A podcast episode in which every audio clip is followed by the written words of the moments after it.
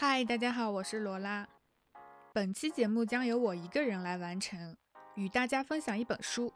这本书对我影响巨大，改变了我看待世界的方式。在聊这本书之前，有两个问题抛给大家。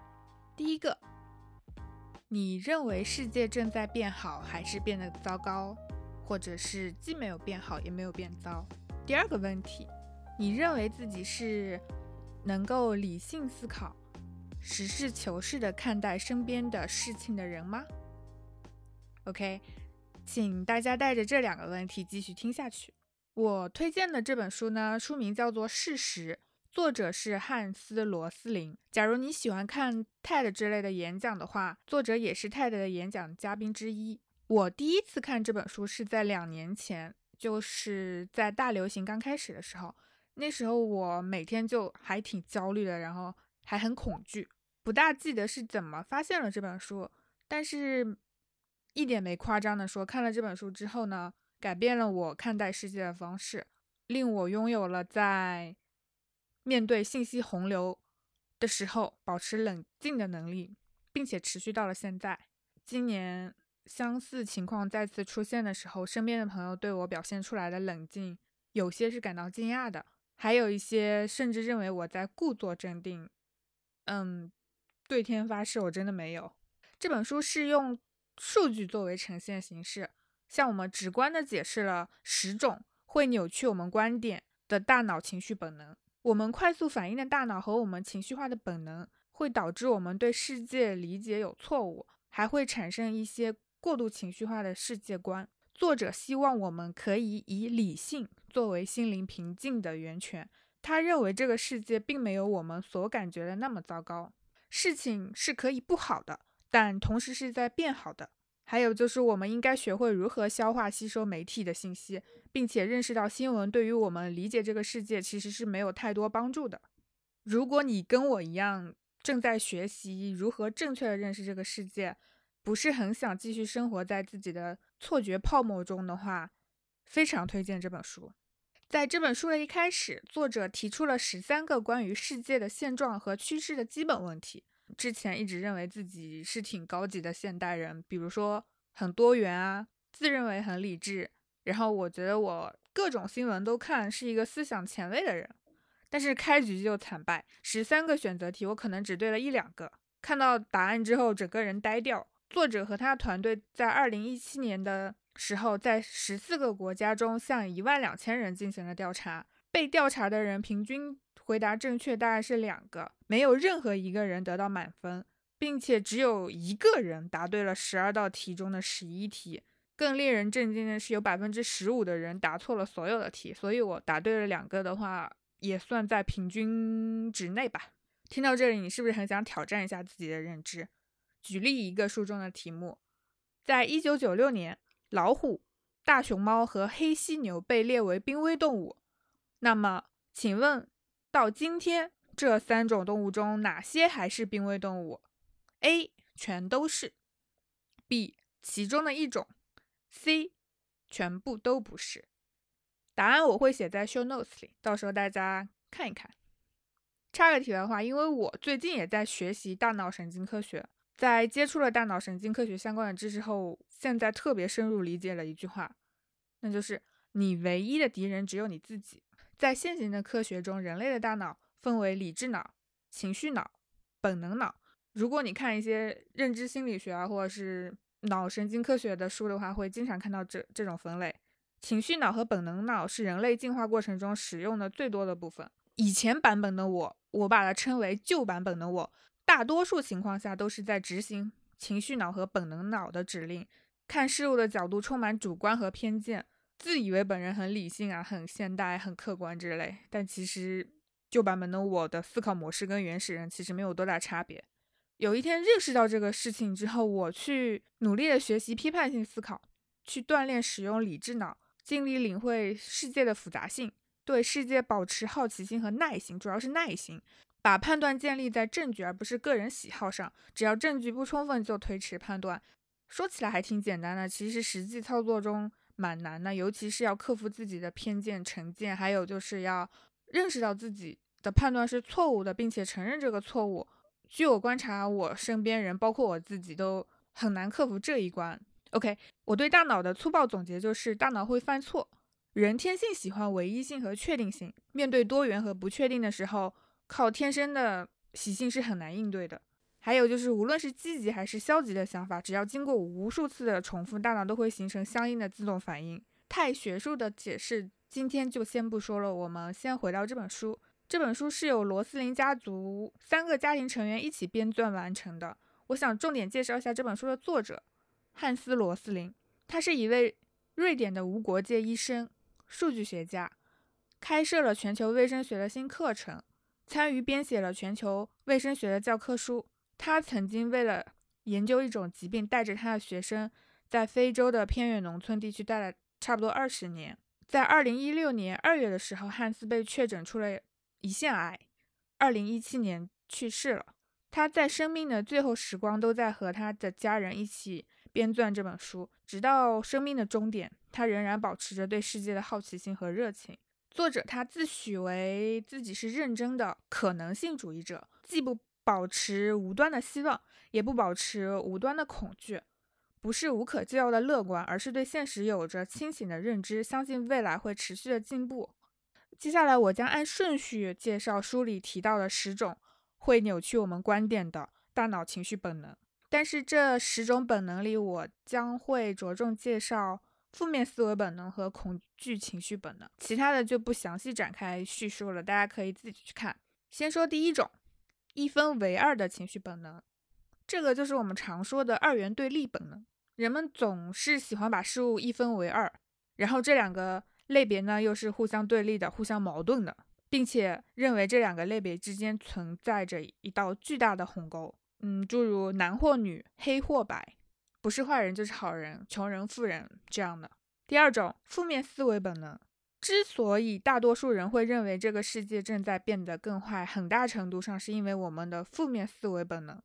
原始人为了要生存嘛，肯定要留意那种坏的事情，因为你不关注坏的事情的话，你就要被野兽啊猛兽吃掉了。所以这种本能留在我们的大脑里，导致我们更容易注意到坏的事情，而不是好的事情。这种负面思维的本能体现在三个方面：第一，我们对过去错误的记忆；第二，媒体和社会活动家对于负面新闻的选择性报道；第三，我们总是觉得只要有坏的事情发生，就不应该认为世界是在变好的。尤其这个第三点，我以前非常容易陷入这样的陷阱中。举个例子吧，比如说在美国，整体的暴力犯罪率是下降的。但是每当有一起犯罪事件发生，就会有很多报道，尤其现在各种社交软件，就给了大多数人一种印象，似乎美国的暴力犯罪正在变得更多。现在的新闻在持续告诉我们世界各地发生的坏的事情，我们心中又有一种末日情节，再加上我们通常不能够正确的回忆起过去，不记得一年前、十年前或者五十年前实际情况比现在更坏。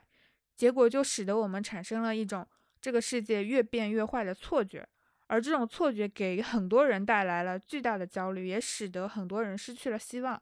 在这个章节里，作者给了很多详细的数据，你可以通过数据对比发现，哦，实际上犯罪率啊，或者是一些自然灾害受害者啊的情况是在逐年降低的。好，接下来第三种。直线思维的本能，这个本能需要结合书中给的曲线图去理解。大概就是当你观察一幅曲线图的时候，你会很自然的想象出曲线的末端按照一条直线自然延长。比如说是增长曲线，你就会认为曲线的末端的数据还是会往上增长的。其实不然。比如说全球人口数，详细的数据大家可以去看书。我们来到第四种重点，恐惧本能。首先我们要认识到。当我们陷入恐惧的时候，我们就无法看到现实。理性思考永远是最困难的，尤其当我们恐惧的时候，因为当我们思想被恐惧填满的时候，我们的大脑就没有空间来思索真正的事实了。我们没有人有足够的脑容量来处理全部的外部信息。问题在于我们究竟接受了哪些信息？这些信息是如何被筛选出来的？我们忽略了什么信息？我们总是倾向于接受一些夸张的信息，持续看到非正常事件的报道，将使我们脑海中形成一幅错误的景象。如果不是极度小心的话，我们很容易会把非正常的情况看成正常，并认为这就是世界的真实情况。我想这段话大家，尤其在上海的朋友会很有感触吧。由于我们情绪化的思维本能。以及媒体必须利用我们情绪化的本能来捕捉我们的注意力。我们一直拥有一种过度情绪化的世界观，在所有情绪化的本能中，恐惧本能最能影响媒体对于传递给大众的新闻的选择。我们每天从新闻报道中发现能够激发我们恐惧本能的故事啊，像人身伤害、人、动物、尖锐的物体或者自然环境带来的暴力破坏、受困。陷入困境、失去控制或失去自由、传染、被不可见的物质传染或者毒害，我就不详细展开举例了。想必大家已经感同身受了很多能够激发我们恐惧本能的故事了。恐惧激发起了焦虑，从而对我们自己造成了伤害。用我的话来说，就是你在消耗你自己。但是媒体是不会放弃利用我们恐惧本能的机会，因为这是一种最容易获取我们注意力的方法。所以你会看到那种大的新闻，往往是能够同时激发起我们多种恐惧本能的故事。我当时看到这个本能之后，正好结合当时的环境，我恍然大悟，当下就做了决定，不再看任何社交媒体上的新闻了。好的，我们来到第五种规模错觉的本能。这个就是指人总是容易注意局部而忽略整体，这是我们的本能之一。然后媒体也会常常迎合我们这种规模错觉的本能，夸大单一事件，夸大一个事实，夸大一个数字。这种错觉会使我们把有限的注意力和资源集中到看得见的受害者和个体事件上。要想避免对事物重要性的误判，最重要的是就是不要只看单一数字。永远不要认为单个数字本身就有很大的意义。当你看到一个数字的时候，你应该马上想到用它和其他的数字做对比。你看到一段话：去年全世界有四百二十万婴儿死亡。像我这种共情性超强的人，我看到这这一段话，我觉得我已经要窒息了，觉得太可怕了。但实际上呢，我应该要理智思考，做一些数据对比，比如说。二零一六年，全世界的婴儿死亡人数是四百二十万，但是一年前这个数字是四百四十万，两年前这个数字是四百五十万，在一九五零年这个数字是一千四百四十万，比现在多了一千多万的死亡婴儿。突然，一开始的恐怖数字就变小了许多。事实上，这个数字目前是处在历史的最低点。OK，第六种，以偏概全的本能。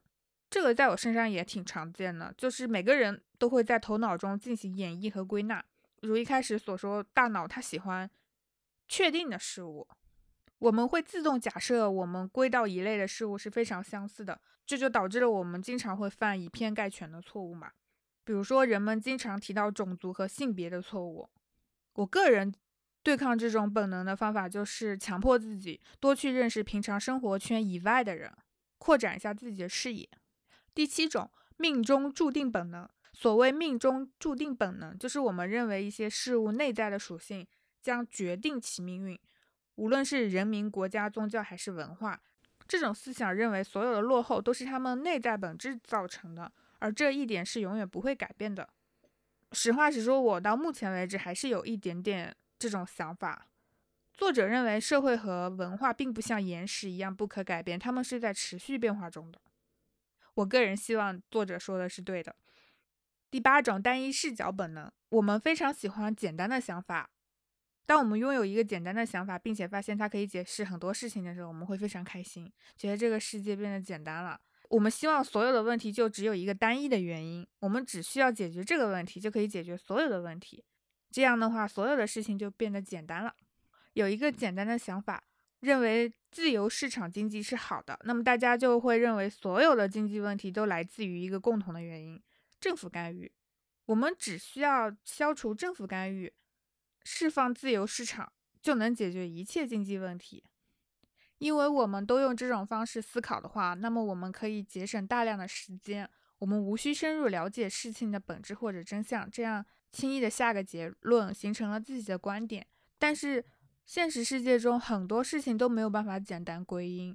第九种，归咎他人的本能，这个太常见了，就是当坏事情发生的时候，人们就总是试图找一个清晰而简单的理由去责怪其他人，然后会很自然的想到一定有其他人故意做坏事。我们倾向于有人利用权力或者手段使事情发生，这还是属于大脑需要确定性。你可以自我观察，如果你面对一件事情，下意识第一件事就是在找替罪羊的时候。其实反映了在你内心深处早已存在的思维模式，需要谨慎。第十种情急生乱的本能，一开始我不是很理解，想了一下，这个常见的例子就是直播间购物，是不是整个直播间都充斥着你必须立即行动，必须要做些什么，不然明天就来不及了这样的情绪，让你立刻下决定，也就是购买决定。它利用的就是你情急生乱的本能。激发了一些情绪，令你的大脑想，现在必须要行动，否则你将失去机会。要求你立刻采取行动，要求你立即采取行动所带来的紧迫感，使你不能全面的思考，使你更快的做出决定并采取行动。有人向我们传递出这种立即行动的感觉的时候，我们就要停下来好好的思考一下，因为在绝大多数情况下，像这样催促我们的时候，唯一的效果就是使我们不能理智的思考。以上就是书里提到的十种会扭曲我们观点的情绪本能的介绍。不知道你听完后有没有更改开头那两个题目的答案？谢谢你的收听。结束前跟大家分享我收藏了很久的一段话：每当特殊情况出现的时候，也是一个观察自己、观察自己所在群体、观察自己所在社会的契机。三观之类的东西，一般情况下是看不到的，所以不要浪费了这个机会。拜拜。